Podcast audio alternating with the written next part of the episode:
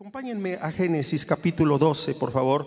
Y quiero leer con ustedes una porción de la escritura, dos porciones, cuando dice en el verso 1 del Génesis 1, pero el Señor había dicho a Abraham, vete de tu tierra y de tu parentela y de la casa de tu padre a la tierra que te mostraré.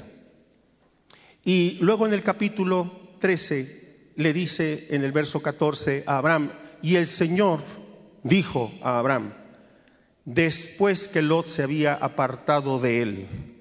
Alza ahora tus ojos y mira desde el lugar donde estás. Alza ahora tus ojos, es el nombre que le quiero dar a este mensaje. Y quiero invitarte a que, por favor, dispongamos nuestro corazón. Hablar de Abraham es hablar del padre de la fe. la escritura nos dice, por ejemplo, en Gálatas 3:7, que los verdaderos hijos de Abraham son los que ponen su fe en Dios. Y Pablo en su carta a los romanos nos dice también que Él es Padre espiritual de los que tienen fe, pero que de aquellos que no han sido circuncidados, ¿sí? y que Él, el Señor, de igual manera, Él como Padre espiritual es un prototipo, es un ejemplo a seguir en la fe. Quiere decir que todos nosotros que nos confesamos hijos de Dios, somos hijos de Abraham y Él es el padre de la fe, es decir, Él es el prototipo, Él es el ejemplo a seguir en la fe. Todo lo que le pasó a Abraham, de alguna manera, son situaciones que nosotros también experimentamos en la vida cristiana, aunque en circunstancias completamente diferentes. Pero no vayas a pensar que Abraham se convirtió en el hijo, eh, perdón, en el padre de la fe de la noche a la mañana. Él no, fue, no llegó a ser padre de la fe cuando salió de Ur. A veces imaginamos que uno crece en la fe de un día para otro, que hay oraciones poderosas, oraciones milagrosas, que en el momento que imponen las manos tú ya eres un hombre o una mujer de fe. No, así no funciona la fe. Y quiero primero decirte que en el camino de la fe, y tú lo sabes muy bien, todos nosotros vamos a enfrentar siempre altibajos, fracasos, dudas, temores no, ni siquiera podemos decir que empezamos siempre bien, o empezamos bien y tuvimos alguna caída, o, caímos en un valle, o nos apartamos, o nos, enfriamos. Pero el camino de la fe no es fácil, como no lo fue para Abraham.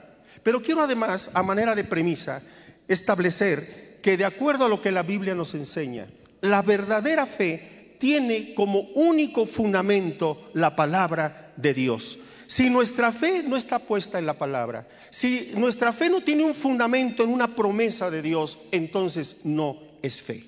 Nosotros no tenemos fe en la fe, no tenemos fe en el poder de la fe, sino nuestra fe está puesta única y exclusivamente en la palabra. Porque nosotros no somos del club de los optimistas. El optimismo no tiene nada que ver con la fe. La fe es creer, es confiar en Dios. Y entonces Dios quería enseñarle a Abraham desde un principio a confiar, desde que salió. Y dice que, eh, verso 1 del capítulo 12, que el Señor había dicho a Abraham, vete de tu tierra y de tu parentela y de la casa de tu padre a la tierra que te mostraré.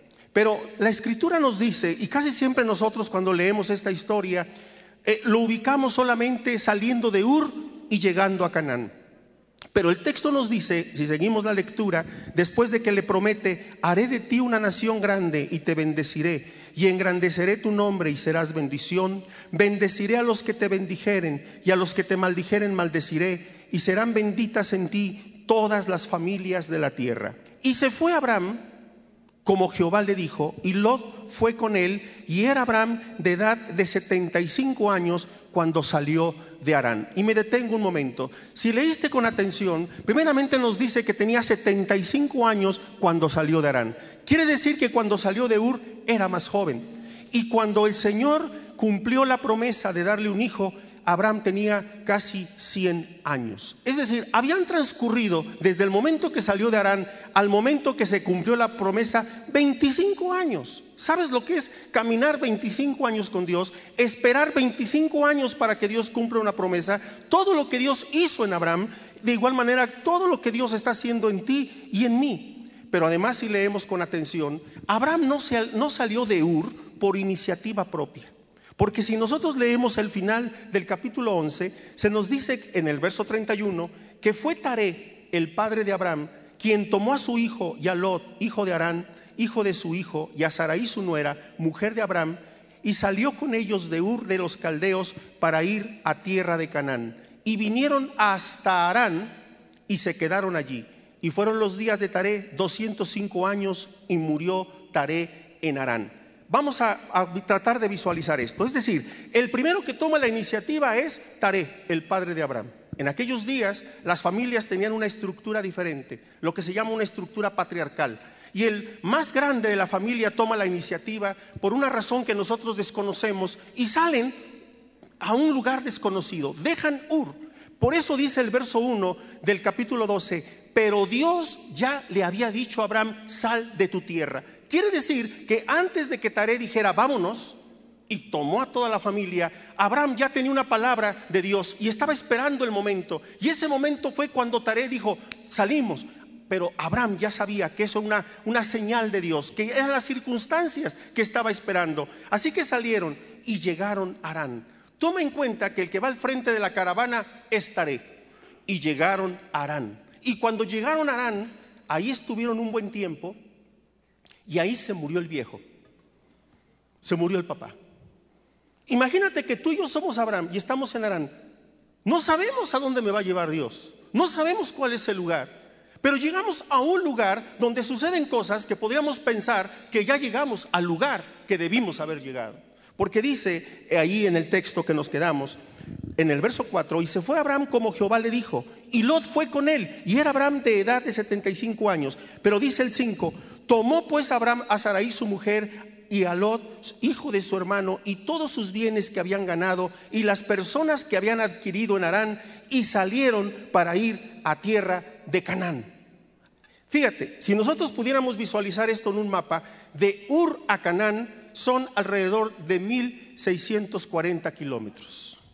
Un pequeño viaje, caminando. Imagínate ahí los camellos, los animales. Cuando llega Arán, estamos aproximadamente a una distancia de 940 kilómetros, casi a la mitad. Y ahí en Arán sucedió algo extraordinario. Porque si leíste con atención, dice el texto que tomó a Saraí su mujer, a Lot, y todos sus bienes que habían ganado y las personas que habían adquirido en Arán. Es decir, en Arán Dios lo prosperó. Le fue muy bien, ya tenía hasta sirvientes, tenía animales. ¿Tú qué podrías pensar? Saliste de Ur, estás en Arán, ya se murió el papá, ya no estoy en la tierra. Estoy en Arán. ¿Qué dirías? Hasta me salió un verso sin esfuerzo. Aquí está el pan. ¿Para qué me muevo? Porque, eh, bueno, yo me pongo en el lugar de Abraham. ¿Me regreso? ¿Para qué me regreso? Ya estoy mejor. Y si sigo, ¿para qué me arriesgo? Porque no sé cuál es el lugar. Posiblemente sí este lugar. Y dime si no, es así como interpretamos muchas veces las cosas en nuestra vida. Me está yendo bien, aquí está la bendición, aquí es donde debo estar. Esto es lo que debo hacer. Y entramos a lo que llamamos hoy nuestra zona de confort. Pero ahí no para el viaje, porque dice la escritura que siguió su camino y pasó por Abraham por aquella tierra hasta llegar a Siquem, hasta el, encino de Moré. Y el cananeo estaba entonces en la tierra. Y apareció Jehová a Abraham y le dijo: A tu descendencia daré esta tierra. Y edificó allí un altar a Jehová, quien le había parecido. Luego se pasó de allí a un monte al oriente de Betel y plantó su tienda en Betel y plantó su tienda tendiendo a Betel al occidente y Jai al oriente, y edificó allí altar a Jehová e invocó el nombre de Jehová. Y por primera vez se nos dice que Abraham llega a la tierra donde edifica un altar. Y toma nota, cada vez que Abraham levanta un altar, como cualquier otro personaje en la Biblia, eso es algo muy significativo. Quiere decir que en ese momento Abraham ya había entendido de alguna manera que había llegado al lugar donde Dios quería que llegara. Y entonces plantó su tienda, y ahí donde plantó su tienda, dice que cuando salía de un lado tenía Jai al oriente y al occidente tenía a Betel. Y esto es muy relevante y muy significativo, porque quiere decir que cada mañana cuando salía Abraham de su tienda, podía mirar a Jai, y Jai eh, significa ruina, destrucción. Y volteaba del otro lado y estaba Betel, que quiere decir casa de Dios. Es como si Abraham todos los días tuviera la posibilidad de ver hacia la destrucción o hacia la bendición. Y él tenía que aprender a tomarse de la mano de Dios. Él se iba a convertir en el padre de la fe. Él tenía que aprender a confiar en Dios paso a paso. Y entonces en esas estamos cuando dice el verso 10 que hubo entonces hambre en la tierra. Y descendió Abraham a Egipto para morar allá porque era grande el hambre en la tierra.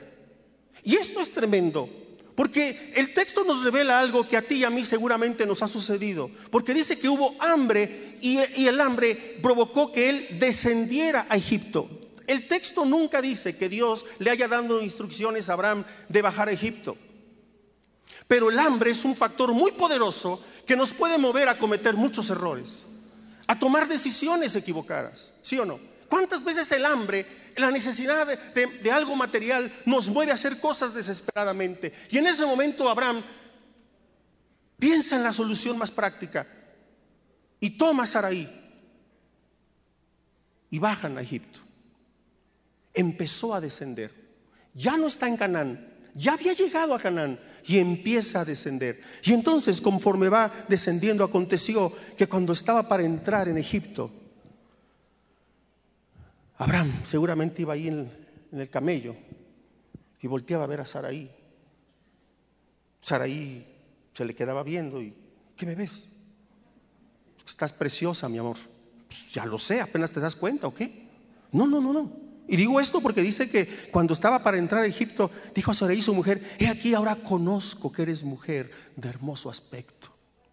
¿Sí o no, hermana, cuando tu esposo te dice, estás bien linda, mi amor, le dices, algo quieres? Qué raro, ¿de cuándo acá me andas chuleando? Y dice, y cuando te vean los egipcios, dirán, su mujer es, y me matarán a mí, y a ti te reservarán la vida. Y de repente Abraham empezó a centrarse en él mismo. Empezó a, imaginar lo que le iba a pasar cuando llegara a Egipto. Y entonces en esas estaba cuando di, por favor, di que eres mi hermana, para que me vaya bien por causa tuya y viva mi alma por causa de ti. Y entonces de repente Abraham se desenfocó. Cada vez que nosotros empezamos a descender, cada vez que nosotros empezamos a movernos en dirección a Egipto, empezamos a perder de vista las promesas de Dios. De repente Abraham se le olvidó quién era. De repente ya no tuvo en cuenta las promesas. Ya se olvidó que Dios le dijo, en ti serán benditas todas las familias de la tierra. Olvidó todo lo que Dios le había prometido y puso sus ojos en Saraí y, y se atrevió a decirle que por favor mintiera para preservar su vida y como dice aquí, para que me vaya bien por causa tuya. Cuando nosotros ponemos nuestra esperanza en un hombre, en una persona, y dejamos de poner nuestra confianza en Dios, ya todo está de cabeza. Así que ella, eh, sorprendida por todo esto que le estaba diciendo, Abraham estaba preparando el escenario. O sea, prefirió que le dijeran cuñado cuando llegara a Egipto y que no que lo identificaran con el esposo. Y aconteció que cuando entró Abraham a Egipto, efectivamente como él lo había sospechado, dice, los egipcios vieron que la mujer era hermosa en gran manera. Seguramente oyó, oía, cuñado, cuñado. Y, aquel, mi plan está saliendo a la perfección. También la vieron los príncipes de Faraón y la lavaron delante de él y fue llevada la mujer a casa de Faraón e hizo bien a Abraham por causa de ella. Y él tuvo ovejas, vacas, asnos, siervas, criadas. Y te imaginas, Abraham, un día llegaba un regalito y le llegaban unas vaquitas y esas vaquitas pues te las manda tu cuñado. Ah, sí, pónganlas aquí. Y al día siguiente llegaban otras ovejitas y unos regalitos. ¿Qué podría interpretar Abraham? Todo está saliendo de maravilla. Dios está conmigo. Pero no estaba en la voluntad de Dios. Y esto terminó muy mal. Dicen el, 18, el 17, mas Jehová hirió a Faraón y a su casa con grandes plagas por causa de Saraí, mujer de Abraham. Entonces Faraón llamó a Abraham y le dijo, ¿qué es esto que has hecho conmigo? ¿Por qué no me declaraste que era tu mujer? ¿Por qué dijiste es mi hermana, poniéndome en ocasión de tomarla para, para, para mí por mujer? Ahora pues, he aquí tu mujer, tómala y vete. Y el verso 13 dice, subió. Primero dice que bajó. Y ahora el verso 1 del capítulo 13 dice, subió pues Abraham de Egipto hacia el Negev, él y su mujer, con todo lo que tenía y con Lot. Hermanos, si perdemos la brújula, si caminamos en la dirección equivocada y contraria, Dios siempre nos va a colocar otra vez en el camino para regresar al punto donde nos perdimos. Y ahí va otra vez Abraham de regreso. Yo ya me lo imagino que iba en el camello y la mujer le iba diciendo, te pasas de vez. Y el Abraham, ya hombre, pues ya, ya, ya qué. Te dije que no. Pues sí, pero ya, ya. Y la mujer ahí exhortándolo. Me acordé como dice el hermano Bremen, este, ¿Cuántos prefieren que sea el Espíritu Santo quien los redarguya o el Espíritu Santo a través de su esposa redarguyéndolos? Y seguramente le cargó calor Saraí todo el regreso. Ya que el Abraham iba todo achicopalado. Bueno, ya, ya, ya vamos de regreso, ya no pasó nada. Pero eh, lo que Dios le había dicho a Abraham es que lo dejara todo, que dejara su tierra y que dejara su parentela y dice el texto que iba con su mujer, con todo lo que tenía, y con él, Lot, su sobrino. Y sigue la historia, y dice el texto, verso 5, también Lot que andaba con Abraham tenía ovejas, vacas y tiendas, y la tierra no era suficiente para que habitasen juntos, pues sus posesiones eran muchas y no podían morar en un mismo lugar. Y hubo contienda entre los pastores del ganado de Abraham y los, pastores del ganado de Lot. Y el cananeo y el fereceo habitaban entonces en la tierra. Entonces Abraham dijo a Lot, no haya altercado entre nosotros dos, entre mis pastores y los tuyos, porque somos hermanos. ¿No está toda la tierra delante de ti? Yo te ruego que te apartes de mí. Si fueres a la mano izquierda, yo iré a la derecha. Y si tú a la derecha, yo iré a la izquierda. Y entonces dice que Lot alzó sus ojos y vio toda la llanura del Jordán. Y me detengo un momento. No es que Lot fuera mal muchacho. O sea, no dice la escritura que él fuera un drogadicto, que él se emborrachara, que hacía fiestas y entonces Abraham dijo, ya no lo soporto, es puro relajo todas las noches. No, simplemente que los pastores de ellos empezaron a pelearse. Pero recordó Abraham que Dios le había dicho, que dejara todo. Y era el tiempo de despedir a Lot. Muchas veces alrededor de nosotros hay personas que tal vez no sean malas, tal vez incluso sean cristianos, tal vez sean buenas personas, pero no pueden estar a tu lado, no deben estar a tu lado. A veces es necesario, incluso los hijos. Me acuerdo que hace muchos años una hermanita me decía, pastor, quiero que hable con mi muchachito, porque tengo muchos problemas con él, ayúdeme, por favor. Le digo, sí, cómo no, vamos a hablar con su muchachito. ¿Y cuántos años tiene su muchachito? Este, 40 años, pastor. Mire, hermana, no voy a hablar con él. Y voy a orar por usted para que usted tenga el valor de correrlo. Y si estoy profetizando, pues reciban la palabra, ¿verdad? Usted tiene problemas con alguien que ya no debería estar en su casa. A veces es necesario ya guardar distancia. Y era el tiempo de que Lot se alejara. Y entonces cuando da esto, Abraham muestra su madurez y también su espiritualidad, porque dice, le dice a Lot que escoja. Por eso dice que alzó sus ojos y vio toda la llanura del Jordán, que toda ella era de riego como el huerto de Jehová, como la tierra de Egipto en la dirección de Zoar, antes que destruyese Jehová a Sodoma y Gomorra. Entonces Lot escogió para sí toda la llanura del Jordán y se fue Lot hacia el oriente y se apartaron el uno del otro. Ahora, nota que en ese momento trata de ponerte en las sandalias de Abraham.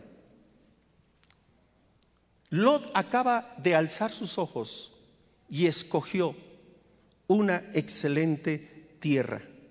Como la describe el Génesis, es como si estuviera describiendo el mismísimo paraíso. Trata de pensar como Abraham. ¿Qué hubieras hecho si tú hubieras, te hubieras encontrado en esa circunstancia? ¿Sabes yo qué hubiera hecho? Yo le hubiera dicho, ay, ¿sabes qué? Va de nuevo, a un cáliz. Vamos a echar un volado. Porque acaba de escoger algo realmente extraordinario. Y en esas estamos cuando dice el texto, Abraham acampó en la tierra de Canaán en tanto que Lot habitó en las ciudades de la llanura. Me brinco esa parte porque nos llevaría a otro tema, pero dice el 14. Y Jehová dijo a Abraham, después que Lot se apartó de él. A veces leemos la Biblia y pasamos por alto algunos detalles. Acuérdate que Lot, perdón, Abraham y Lot estaban en un lugar alto. Y Lot vio la llanura. Quiere decir, cuando ya estamos leyendo este versículo 14, que ya Lot escogió la parte que él quería. Y empieza el momento del desplazamiento. Pero esto implicó, por ejemplo, días en lo que preparan a los animales, en lo que levantan las tiendas, ¿me explico? Porque leemos el texto y sentimos que todo transcurre en 10 minutos. Pero pasa mucho tiempo. Y quiere decir que entonces Abraham está en un lugar alto donde había puesto su tienda originalmente, a donde regresa. Y ahora cuando Lot toma sus cosas y se empieza a desplazar, podemos imaginar que Abraham está en un lugar alto, hagan de cuenta que está aquí, como donde yo me encuentro, y está viendo el desplazamiento de su sobrino, cómo se dirige hacia el lugar que él escogió. Ahí está Lot moviéndose.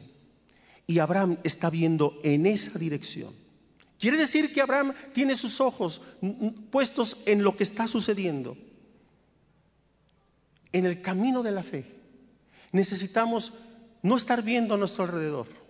No estar viendo las circunstancias, sino poner nuestra mira en Dios, en su palabra, en sus promesas, en lo que Él ha hecho por ti y por mí, lo que Él ha hablado a nuestra vida. Y entonces en ese momento se encuentra Abraham y dice, Dios le habla a Abraham. Y eso es muy significativo, que Dios en ese momento interviniera, porque le dice, Jehová dijo a Abraham, después que Lot se apartó de él, alza ahora tus ojos. Mientras que en el verso 10 dice que Lot alzó sus ojos, por iniciativa propia, el verso que acabo de leer dice, alza ahora tus ojos. Quiere decir que Abraham se encuentra en esta posición mirando hacia el valle, hacia la llanura. Y entonces Dios le dice, alza ahora tus ojos. ¿Cuántas veces nosotros andamos así, caminando, con los ojos abajo? ¿No ha sido eh, recurrente que alguien te pregunta, ¿y cómo andas, hermano? Y la respuesta inmediata, pues aquí en la depre. No sabemos ni lo que es la depre, pero pues aquí en la depre. Y entonces Dios le dice, alza ahora tus ojos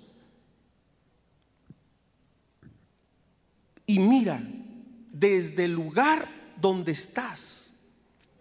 Y mira desde el lugar donde estás hacia el norte, hacia el sur, al oriente y al occidente. Empieza a mirar ya no en la dirección en que estás mirando, sino empieza ahora a mirar en todas las direcciones a tu alrededor. Es decir, Abraham perdió de vista que la parte que había escogido Lot no era la parte que Dios quería para Abraham. Abraham dejó de mirar la tierra que él sí quería que tomara posesión de ella. Y por estar mirando en otra dirección, se estaba desenfocando. Se estaba comparando, se estaba midiendo con lo que otros estaban decidiendo.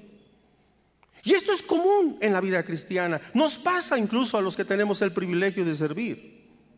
¿Me dejas confesarte algo? Por lo regular en los desayunos de pastores, no en los de mundo de fe, otros, sale la pregunta obligada cuando estamos así pastores que no nos conocemos, pastor, ¿de dónde viene? No, pues de Tula, de no sé dónde. Y en algún momento alguien suelta la pregunta, pastor, ¿y cómo cuánta gente tiene usted en su iglesia? bueno, este, Pues estamos, estamos empezando. Ah, ok. ¿Y usted como cuántos tiene? No, somos como dos mil, como tres mil. Ah, ok. No, no, nosotros somos poquitos. Es que, ya sabe, pues la, estamos empezando la obra. Y empezamos a compararnos. Y empezamos a medirnos.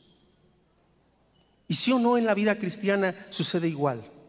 Empezamos a poner la mira en otros, en lo que otros tienen. ¿Por qué se tendrá más? Señor, ¿por qué ese que ni sabe predicar está ahí predicando? Yo lo haría mejor. Solo está en que me den la oportunidad. Y así es como pensamos. Así es como enfocamos las cosas. Y así que Abraham estaba viendo en la dirección equivocada. Estaba viendo lo que estaba haciendo Lot y estaba perdiendo de vista lo que Dios quería que hiciera. Estaba perdiendo de vista todo el camino. Había recorrido 1640 kilómetros desde Ur y ya estaba en la tierra. Estaba a punto de tomar posesión plena de caminar en la tierra que Dios le había prometido. Es decir, que Abraham perdió de vista todo eso. Ya había olvidado lo que había pasado en Egipto, ya había, ya había olvidado lo que había sucedido en Arán. Ya había pasado por alto muchas cosas que, habían transcurrido antes de ese momento. Por eso Dios le dice con toda puntualidad, con toda certeza, y Jehová le dijo a Abraham después que Lot se apartó de él, alza ahora tus ojos y mira desde el lugar donde estás hacia el norte, al sur, al oriente y al occidente. En otras palabras, le está diciendo, amplía tu visión. Empieza a ver en todas las direcciones que puedas ver, porque esa es la tierra que te estoy dando. Y amados hermanos, la palabra que hoy Dios nos dice a ti y a mí es que alcemos nuestros ojos desde el lugar donde nos encontramos, como nos encontremos. Desde ahí levantemos nuestra mirada y empecemos a mirar en todas las direcciones posibles. Aun cuando nosotros hayamos caído en algún valle, aun cuando nos hayamos estancado, aun cuando nos hayamos detenido, es el tiempo el que el Señor nos dice, alza tus ojos y empieza a mirar al norte, al sur, al este y al oeste.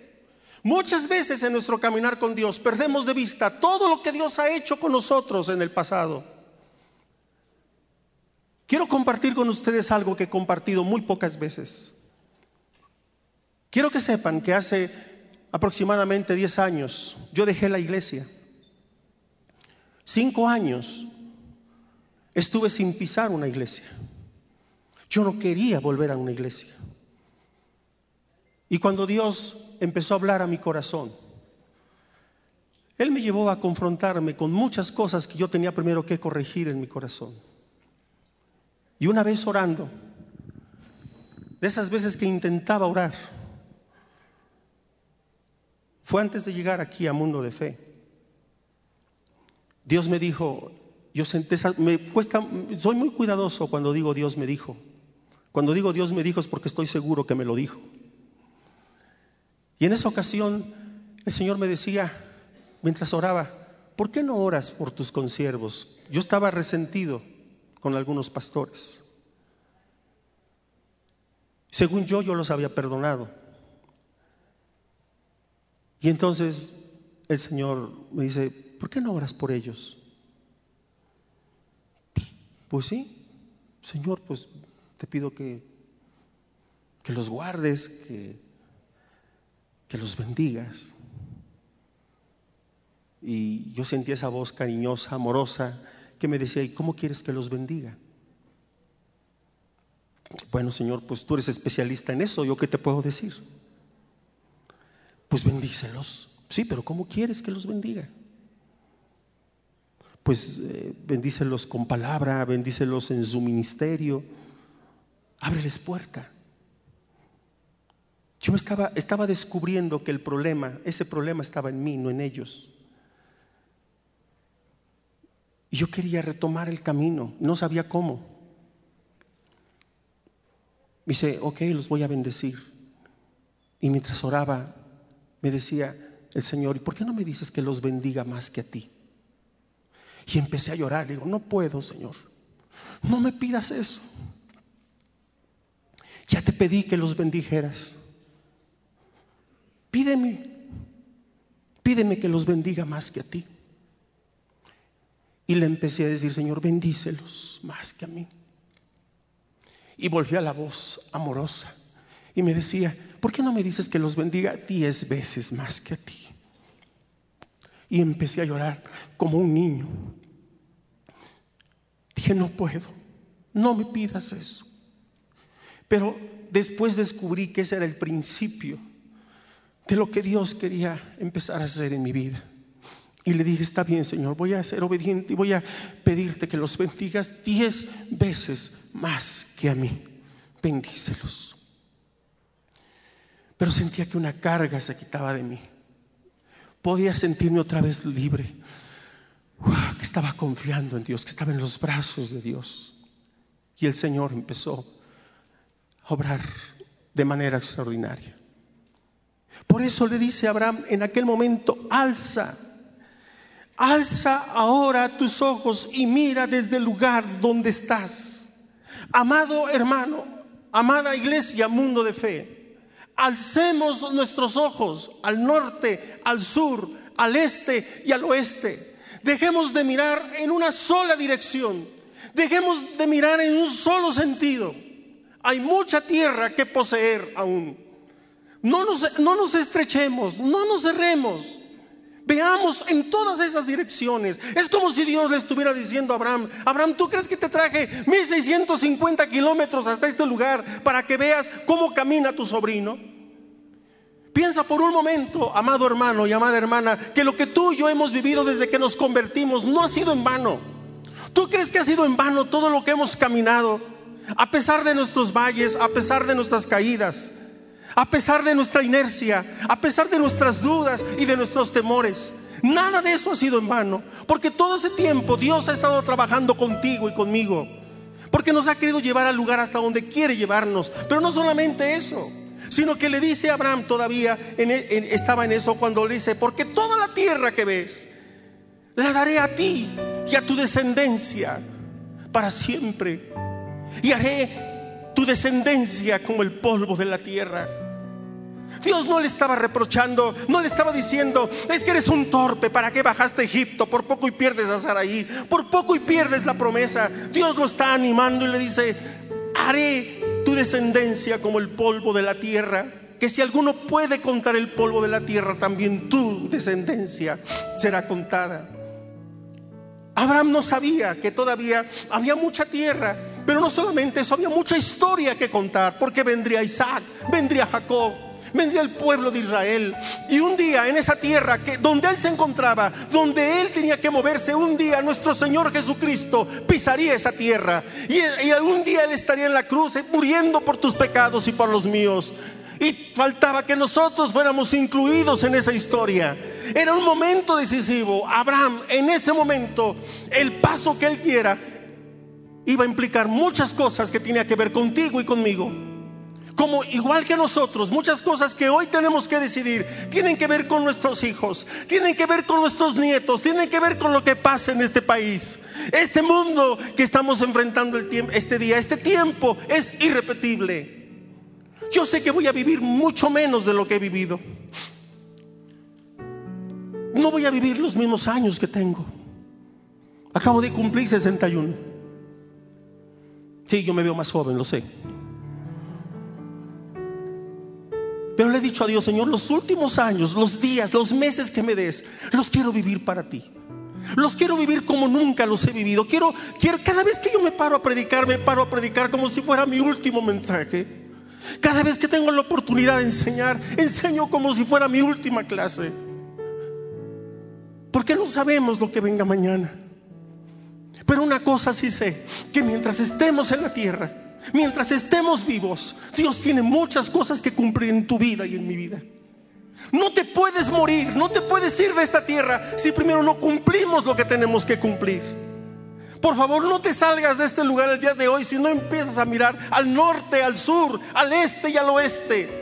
Em, ya no veas hacia atrás, deja de ver hacia atrás. Veamos lo que Dios pone hacia adelante. No importa si es un día, dos días, una semana o años los que nos quede de vida. Pero Dios nos dice, alza ahora tus ojos desde el lugar donde te encuentras, como te encuentres. Tal vez llegaste aquí incluso con una actitud pesimista, tal vez llegaste aquí con una actitud derrotista esta mañana, como diciendo, a ver qué escucho, a ver qué pasa. Pues tiene que pasar algo y está pasando algo en tu corazón y de eso estoy seguro. Por eso yo te invito a que esta mañana pongas tus ojos en el Señor. Y si tú sientes que tienes que ponerte a cuentas con Él o con alguien, hazlo el día de hoy. Tal vez tengas que reconciliarte con tu padre, tal vez tengas que reconciliarte con tus hermanos, no lo sé. Pero yo te invito a que hoy, desde el lugar donde estamos y como estemos, alcemos nuestros ojos y veamos al norte, al sur, al este y al oeste. Yo te invito, amada iglesia, que te pongas de pie. Vamos a orar juntos. Y si tú quieres, levanta tus manos y dile, Señor, ayúdame a alzar mis ojos. Ayúdame. Padre, aquí estamos. No somos lo mejor.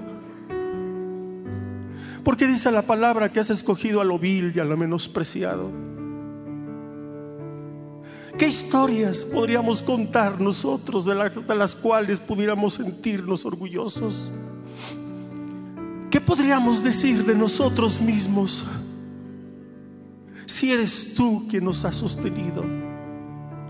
Eres tú quien nos ha perdonado, eres tú quien nos ha levantado. Por eso hoy, Señor, alzamos nuestros ojos desde el lugar donde nos encontramos y te pedimos, Señor, que nos llenes de fe. Que pongamos otra vez nuestros ojos en ti.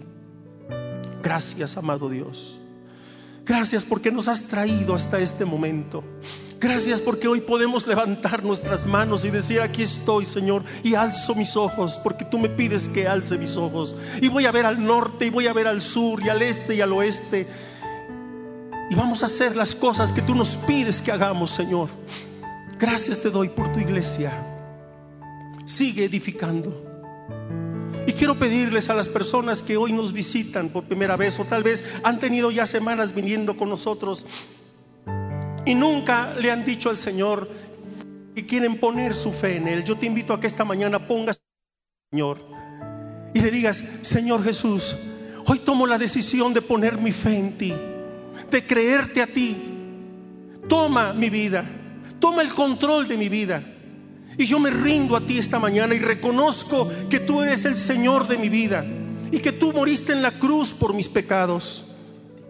Gracias te doy, Señor. Me entrego a ti, me abrazo a ti, recibo de ti tu perdón y tu salvación. Te doy gracias, Padre, por esta mañana. Te damos gracias, Señor, porque tú eres la fuente de nuestra paz, eres la fuente de nuestro regocijo, Señor. A ti te adoramos y a ti te exaltamos en el nombre de nuestro Señor Jesucristo. Amén y amén.